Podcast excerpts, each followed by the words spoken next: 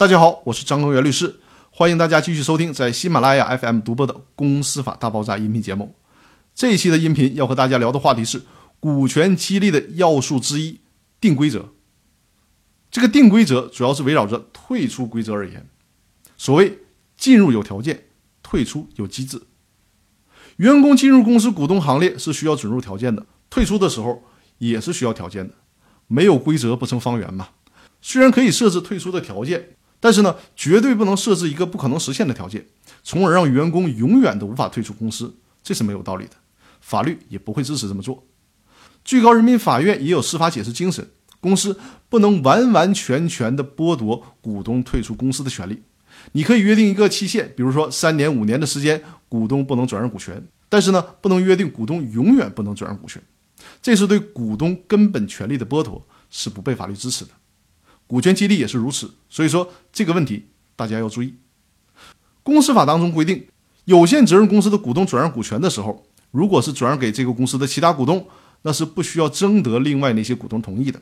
但是如果转让给这个公司股东以外的人，那就需要其他股东同意了。但也并不意味着其他股东不同意就不能转让。如果其他股东不同意，那谁不同意，就由谁来负责购买这部分股权，否则就视为同意了。